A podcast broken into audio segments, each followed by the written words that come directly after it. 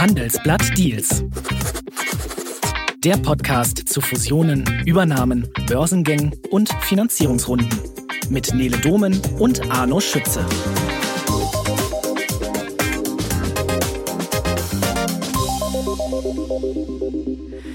Hallo und herzlich willkommen zu einer neuen Folge Handelsblatt Deals. Wenn der Bund einspringen muss, um ein systemrelevantes Unternehmen vor dem Abrutschen zu bewahren, dann ist das ein ja ganz besonderer Deal. Denn schließlich springt da ja kein risikofreudiger Investor aus freien Stücken in die Bresche, sondern in gewisser Weise ja wir alle. Es muss also einiges auf dem Spiel stehen. Und das scheint aktuell bei dem DAX-Konzern Siemens Energy der Fall zu sein. Das Unternehmen und insbesondere die Windkrafttochter Gamesa, die haben Milliardenverluste gemacht und das bei eigentlich einer sehr, sehr guten Auftragslage. Wie Siemens Energy da jetzt rauskommen soll und vor allen Dingen mit wessen Hilfe, das frage ich heute meinen Kollegen und unseren Corporate Finance Korrespondenten Arno Schütze. Hallo Arno. Hallo Nele. Arno, vielleicht einmal von vorne, was genau ist denn jetzt das Problem? Weil auf der einen Seite äh, hören wir von Milliarden, die fehlen, auf der anderen Seite gibt es eine Auftragslage in Milliardenhöhe. Also, wo hakt's? Siemens Energy hat ein, einen Rekord an Aufträgen in den Büchern. Allerdings ähm, das sind ja alles Aufträge äh, für große Gasturbinen zum Beispiel, äh, riesige, teure Produkte, die mit äh, einer ganzen Menge an, an Garantien einhergehen. Also ist also erstmal, wenn ich als als äh, Versorger eine so eine Turbine kaufe, dann äh, muss ich eine gewisse Anzahlung äh, leisten. Dafür äh, brauche ich dann wieder eine Garantie, dass es dann, äh, dass ich das Geld irgendwie zurückbekomme. Dann muss ich äh, in dieser ganzen Bauphase und so muss das garantiert werden, dass das irgendwie alles funktioniert. Und nachher gibt's dann noch die Gewährleistungsgarantie, also dass meine Turbine da tatsächlich irgendwie läuft und die Leistung bringt, diese, die Siemens Energy versprochen hat. Naja, und das summiert sich da ganz schnell in großen Milliardenbereich. Und tja, also da ist Siemens ein Stück weit Opfer des eigenen Erfolgs bei den Aufträgen. Gleichzeitig, und das darf man natürlich ja auch auf keinen Fall vergessen zu erwähnen, hat Siemens Energy mit seiner Windkrafttochter äh, Siemens Gamesa riesige Probleme. Der Konzern hat einen Rekordverlust von viereinhalb Milliarden im gerade abgelaufenen Geschäftsjahr verbucht. Das Eigenkapital hat sich wegen der Gamesa-Verluste halbiert. Gewinn wird erst für 2026 erwartet. Also das sind alles äh, keine Voraussetzungen, ja. unter denen es eben so leicht ist, mal so eben diese notwendigen Garantien für die Großprojekte zu bekommen. Okay, und äh, die Banken anscheinend wollen das äh, Risiko jetzt nicht mehr alleine tragen. Das heißt, die Garantien werden jetzt eben auch von anderen bereitgestellt werden müssen. Sag uns doch mal gerade zu welchen Teilen und von wem. Genau, vielleicht dazu noch äh, zu sagen, also dass so große Garantien fällig werden für solche Projekte ist natürlich jetzt kein kein deutsches äh, Phänomen, sondern natürlich ein globales. Das trifft genauso US- oder japanische Hersteller oder ähm, was auch immer. Dass der Staat da einspringt, ist jetzt nicht der Regelfall. Ja. Wir haben einen Markt, der zum Beispiel in den USA anders funktioniert. Da kann ich einen Insurance Bond rausgeben. Dann wird dieses Risiko quasi an die Käufer von diesem Insurance Bond äh, übertragen.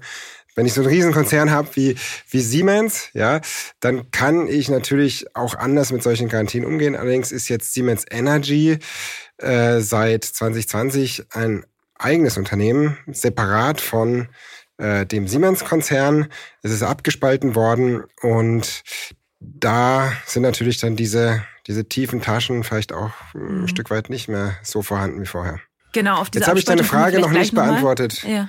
Genau, genau. jetzt habe ich deine Frage noch nicht beantwortet, Sehr gut. wer jetzt die Garantien äh, geben soll. Mhm. Da hat man jetzt äh, nach langen Verhandlungen mit der Bundesregierung und den Banken und so sich auf so, ein, äh, so eine Formel geeinigt. Also insgesamt soll es 15 Milliarden an Garantien äh, geben. Davon werden jetzt in einem ersten Schritt erstmal 12 äh, Milliarden bereitgestellt. Davon gibt erstmal quasi Siemens eine ähm, eine Milliarden schwere Erstverlustgarantie, dann die Banken dreieinhalb Milliarden und dann der Staat siebeneinhalb Milliarden und das ist sozusagen auch die Reihenfolge, mhm. äh, nach der dieses Geld dann äh, bezahlt werden muss im Fall der Fälle, wo man natürlich auch noch dazu sagen muss, also dass tatsächlich irgendwie da alles äh, bezahlt werden muss, ist relativ unwahrscheinlich, denn dass jetzt plötzlich irgendwie alle Turbinen, die geliefert werden, irgendwie nicht funktionieren und, und so weiter, das ist jetzt ein relativ unwahrscheinlicher Fall. Äh, aber trotzdem, also irgendjemand muss dieses Geld, diese Garantien zur Verfügung stellen. Sonst mhm. äh, würde das, das Rating äh, von Siemens Energy auch einen Bach runtergehen und dann äh, wäre das Gesamtgeschäft letztlich nicht mehr in der heutigen Form möglich. Und jetzt haben wir die ganze Zeit diesen Begriff Garantien verwendet. Vielleicht noch mal ganz von vorne, was genau beschreibt er eigentlich? Also am Endeffekt ist es also eine Bürgschaft. Mhm. Irgendjemand erklärt sich bereit, im Fall der Fälle äh, zu zahlen, also wenn es irgendwie Probleme gibt. Okay, also genau, nur für den Fall, dass eben dann äh, mhm, Siemens äh, Energy das nicht selbst bezahlen kann, dann springt eben dieser Mechanismus da ein. Ähm, naja, für den Fall, dass diese Garantien äh, gezogen werden, ne, dann, mhm. dann, also, äh, dann tritt es ein. Ne? Also wenn irgendwie ähm, irgendeine Garantie äh, fällig wird, weil irgendwie eine, eine Anlage irgendwie ähm, ausfällt und, und dem, dem Kunden ähm, plötzlich äh, also kein Strom mehr äh, generiert, sondern nur noch Probleme bereitet, naja, dann, dann wird so eine Garantie, ähm, kann dann gezogen werden, naja, und dann muss irgendjemand halt bezahlen. Ja? Und dieser Mechanismus ist da dann geregelt. Und dann eben auch in der Reihenfolge, aber auch eben in der Größenordnung, wie du gerade gesagt hast. Also den größten Teil Garantien hält dann eben anscheinend der Staat. Wie das eigentlich. Aber an dritter äh, Stelle. Ja, aber an dritter, an dritter Stelle. Stelle. Genau, das ist, äh, das ist äh, genau. wichtig zu sagen. Das stimmt.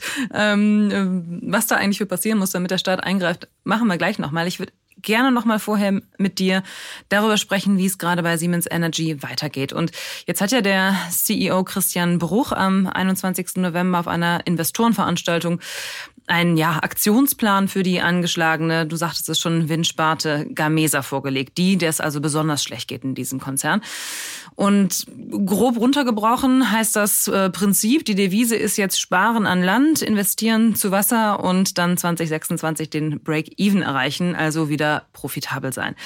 Klingt jetzt erstmal schlüssig, aber vielleicht erstmal, wie war die Stimmung? Konnte die Geschäftsleitung da überzeugen? Ähm, nicht so richtig. Erst ging es zwar leicht drauf an der Börse, aber dann doch äh, gleich wieder runter. Ehrlich gesagt war für, für Beobachter von Siemens Energy jetzt nicht so richtig viel Neues bei, bei diesem Capital Markets Day, was da gesagt wurde.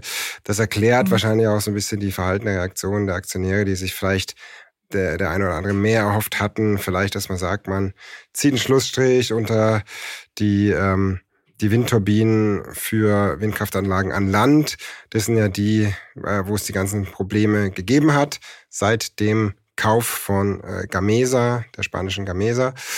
Ähm, aber gleichzeitig, äh, da besteht das Problem, also es, es sind einfach Verpflichtungen, die Siemens Energy da eingegangen ist.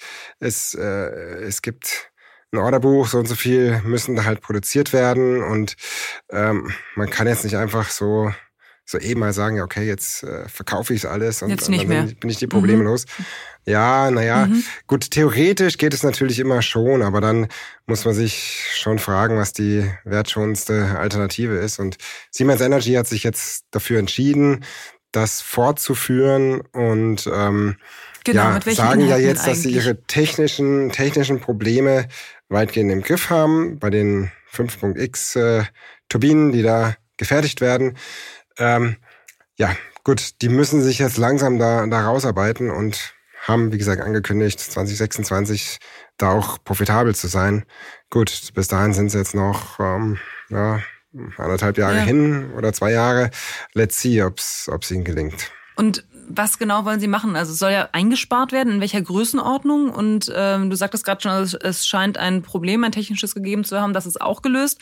Also was, was kann man denn jetzt handfest äh, quasi an auch denjenigen, die gesagt haben, na klar, wir springen jetzt mit Garantien bei euch ein. Welche Sicherheit haben die denn jetzt nach diesem Termin, wie es weitergehen soll? Ja, Sicherheiten, weiß ich nicht. Also 400 Millionen wollen sie einsparen, haben sie gesagt.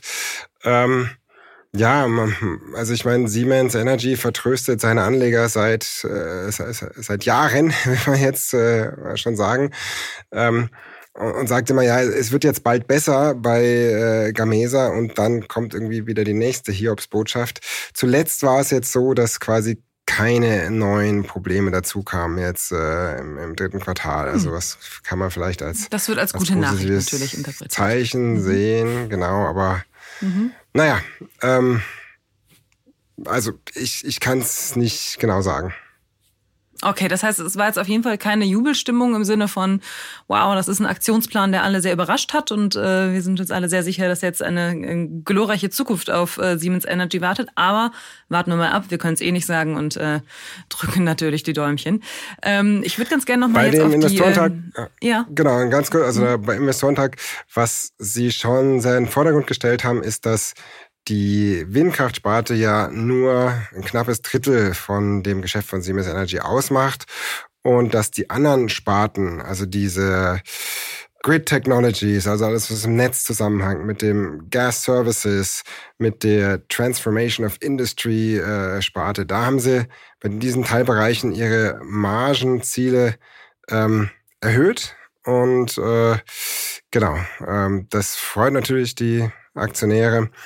Insgesamt war das dann aber doch nicht so, äh, so gut sozusagen, dass die äh, Anteilseigner gesagt haben, okay, das überzeugt uns vollkommen, wir steigen jetzt wieder richtig ein.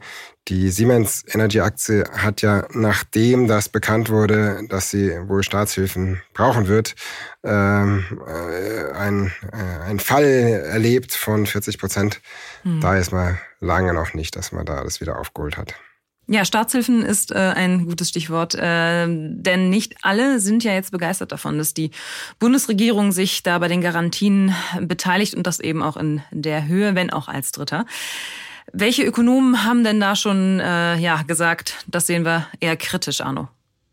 Der IFO-Chef Clemens Fußt hat äh, gesagt, dass er es sinnvoller finden würde, wenn quasi die der Markt die Probleme selber löst, als, als wenn der Staat da einspringt.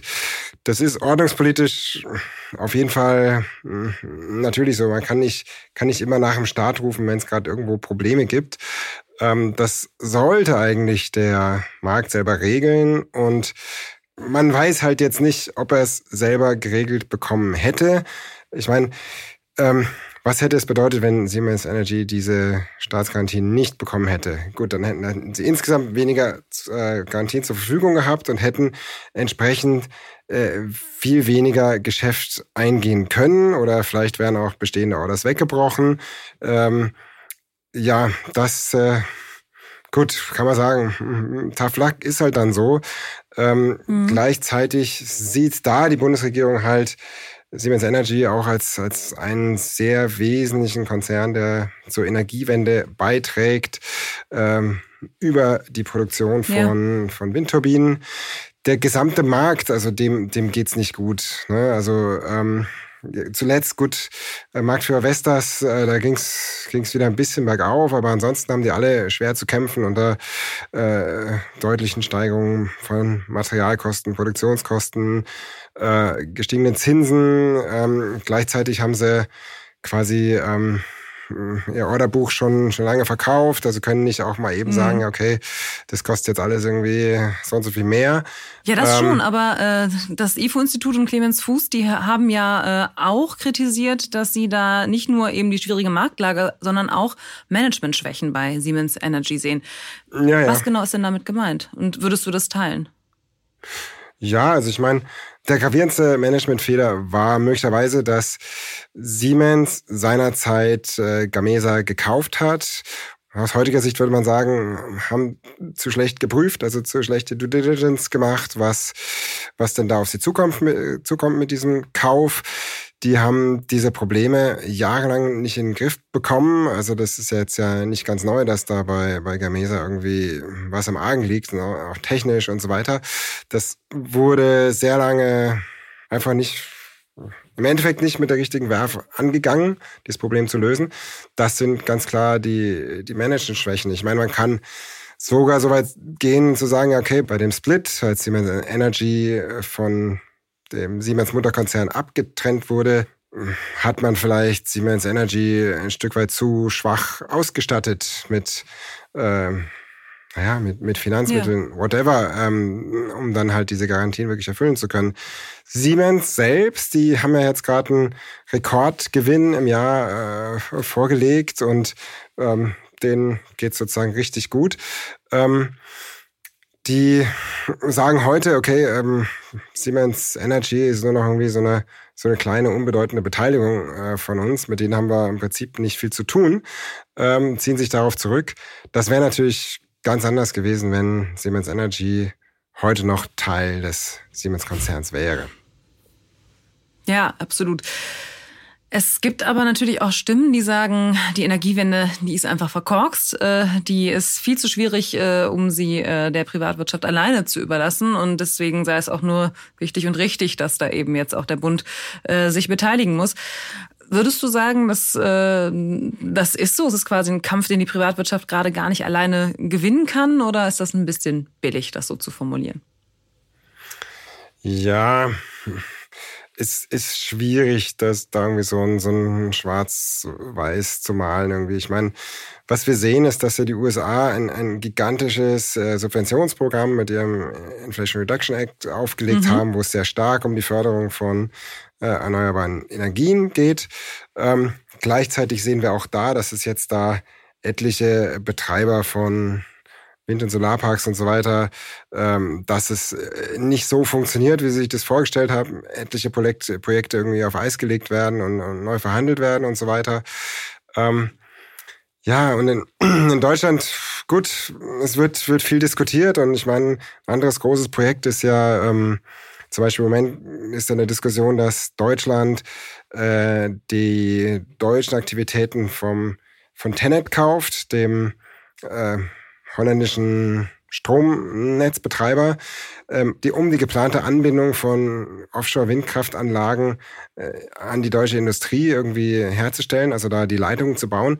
Naja, also allein die Investition in, in Tenet Deutschland kostet wahrscheinlich irgendwie 21, hm, 22 Milliarden und dann sind nochmal 60 bis 70 Milliarden an Investitionen nötig, um diese Leitungen zu bauen. Also das sind alles ähm, große Summen und derzeit haben wir ein, naja, äh, klar, es gibt auch Infrastrukturinvestoren, die dann äh, prinzipiell Geld bereitstellen für sowas, aber wir haben jetzt auch ein regulatorisches Regime, was die Verzinsung, die da möglicherweise erzielbar ist, äh, eigentlich unattraktiv erscheinen lässt. So, ich bin jetzt ein bisschen abgekommen vom eigenen Thema, aber das, das zeigt einfach, also solche riesigen Projekte ganz ohne Staat ist im erscheint in mhm. diesem derzeitigen Umfeld nicht möglich. Ne? Oder ein anderes Beispiel auch wieder.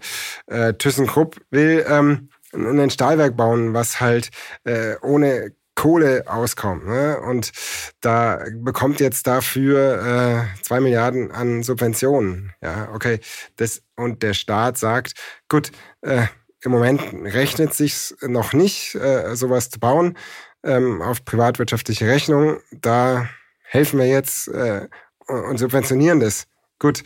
Okay. Also das sind alles Zeichen dafür, äh, dass der Staat meint, dass es in, in vielen Bereichen einfach nicht geht oder nicht schnell genug geht, wenn die Energiewende allein den der Privatwirtschaft überlassen bleibt. Mhm. Ja, ob das jetzt richtig oder falsch ist, ähm, gut, das ist eine, eine andere Frage. Die kann man jetzt in einer, in einer Talkshow rauf und runter diskutieren. Nee, entscheiden kann man mhm. das, glaube ich, sowieso nicht. Man kann nur einfach sagen, mhm. ich finde so oder ich finde so. Ähm, mhm. Naja. Die Staatsgarantien, die sind ja aber auch an gewisse Bedingungen geknüpft. Also das ist ja nicht einfach nur hier für den Fall der Fälle, komm, siebeneinhalb Milliarden haben wir da, äh, bedient euch, sondern äh, es gibt ja auch eben bestimmte Auflagen. Welche sind denn das eigentlich? Wenn die in Anspruch genommen werden, ja genau. Das bedeutet, also, oder warum wird sowas gemacht? Also einfach um gewissermaßen Druck aufzubauen, dass man versucht ist, als privatwirtschaftliches Unternehmen sich davon wieder zu befreien und das klappt in anderen Fällen eigentlich auch ziemlich gut. Zum Beispiel wurde Lufthansa in der Pandemie vom Staat äh, mit neun Milliarden irgendwie gestützt und dann hat sich aber äh, und hatte dann eben auch äh, Beschränkungen auf Boni und, und äh, Ausschüttungen und hat dann eben geschaut, dass sie sich da ziemlich schnell wieder von befreien und hat auch geklappt. Und ich glaube, für den Staat war das auch zum Beispiel mal ein positives Beispiel. Also ist mit, mhm, mit Gewinn sozusagen aus der Sache rausgegangen. Okay, dann drücken wir mal die Daumen, dass es noch mehr von diesen positiven Beispielen geben kann. Noch eine Frage in eine ähnliche Richtung. Und zwar, es hieß ja jetzt auch, ein neues Programm soll Fälle, so Fälle wie Siemens Energy künftig verhindern. Und ganz ehrlich, mir kommt es so vor, als hätte ich genau das schon mal, schon wirklich sehr oft gelesen oder gehört. Und immer wieder, aber kommt es doch zu solchen Fällen eben. Also denken wir an Uniper oder auch eben andere. Lässt sich sowas wirklich mit den richtigen Vorbereitungen verhindern, dass man, dass ein Unternehmen in irgendeine Schieflage gerät und es ist eben so wichtig, dass der Bund dann doch sagt, na gut, ähm, da steigen wir mit ein. Also was für ein Programm sollte das sein, mit dem man sowas verhindern kann? Ja, hm, gute Frage. Also jetzt im Speziellen äh, ähm, geht es halt um andere äh, Förderbedingungen jetzt für die für die äh, ja, Windkraftbranche. Ganz allgemein kann man da vielleicht zu sagen, also das sowas wird halt oft ex post dann identifiziert und und irgendwie dann auch, äh, naja, also wird da irgendwas geändert. Ich meine, wir haben äh, nach der Finanzkrise haben wir dann die die äh, Regulierung für Banken äh, extrem verschärft, ähm, weshalb jetzt viele glauben, also wahrscheinlich kommt jetzt die nächste Krise in dem Bereich äh, äh aus was ganz anderem, also wo die letzte Finanzkrise herkam, vielleicht, was weiß ich, aus dem Schattenbankenbereich oder äh, whatever. Ne? Also es ist immer so, es ist dann meistens einfach ein neuer Bereich, wo die Regulierung nicht gut ist, wo irgendwie noch nicht groß die Probleme in der Vergangenheit aufgetaucht sind, die dann ja das nächste Mal irgendwie im Fokus stehen. Let's see. Also ja, mhm. verhindert es die nächste. Werden wir sehen, ob sich das bewahrheitet, mhm. ja. Bin mhm. skeptisch. okay, gut. Wer nicht skeptisch ist, also erstmal freuen sich ja jetzt gerade äh, alle Beteiligten. Die Bundesregierung ist froh, Siemens Energy freut sich sowieso. Aber was sagt denn jetzt zum Beispiel Brüssel zu dem Deal? Also könnte die EU noch sagen, das gefällt mir so nicht? Also theoretisch natürlich ja, aber praktisch wahrscheinlich in dem Fall eher nicht, weil die Teilnehmer alle mhm. darauf geachtet haben, dass das quasi zu Marktpreisen passiert, diese, diese Garantien, die da gegeben werden. Und äh, Brüssel ist immer vor allem dann auf der Matte, wenn, wenn irgendwas eben nicht zu Marktkonditionen passiert, dann wird genau geprüft und wird genau überlegt, was da an Gegenmaßnahmen vielleicht notwendig ist. Ähm, aber in dem Fall wird uns äh, erzählt von den Verantwortlichen, dass das nicht der Fall ist. Okay, dann schauen wir doch jetzt zum Schluss nochmal auf äh, den Siemens-Konzern. Der trägt ja die erste Milliarde an Verlusten, sollte das denn nötig werden. Also die Garantien eben in Höhe von einer Milliarde. Wie geht's denn Siemens aktuell? Also müssen wir uns da vielleicht noch Sorgen machen, dass äh, die Garantien wackeln könnten oder sieht da eigentlich ganz gut aus gerade, oder? Äh, ja, äh, Siemens geht's blendend, wenn man auf die letzten Zahlen schaut. Rekordgewinn, 8,5 Milliarden, Dividende wird auf 4,70 von 4,25 erhöht. Umsatz ist auf 78 äh, Milliarden gestiegen, 11 Prozent mehr, fast wieder da, wo man vor der Abspaltung von Siemens Energy war.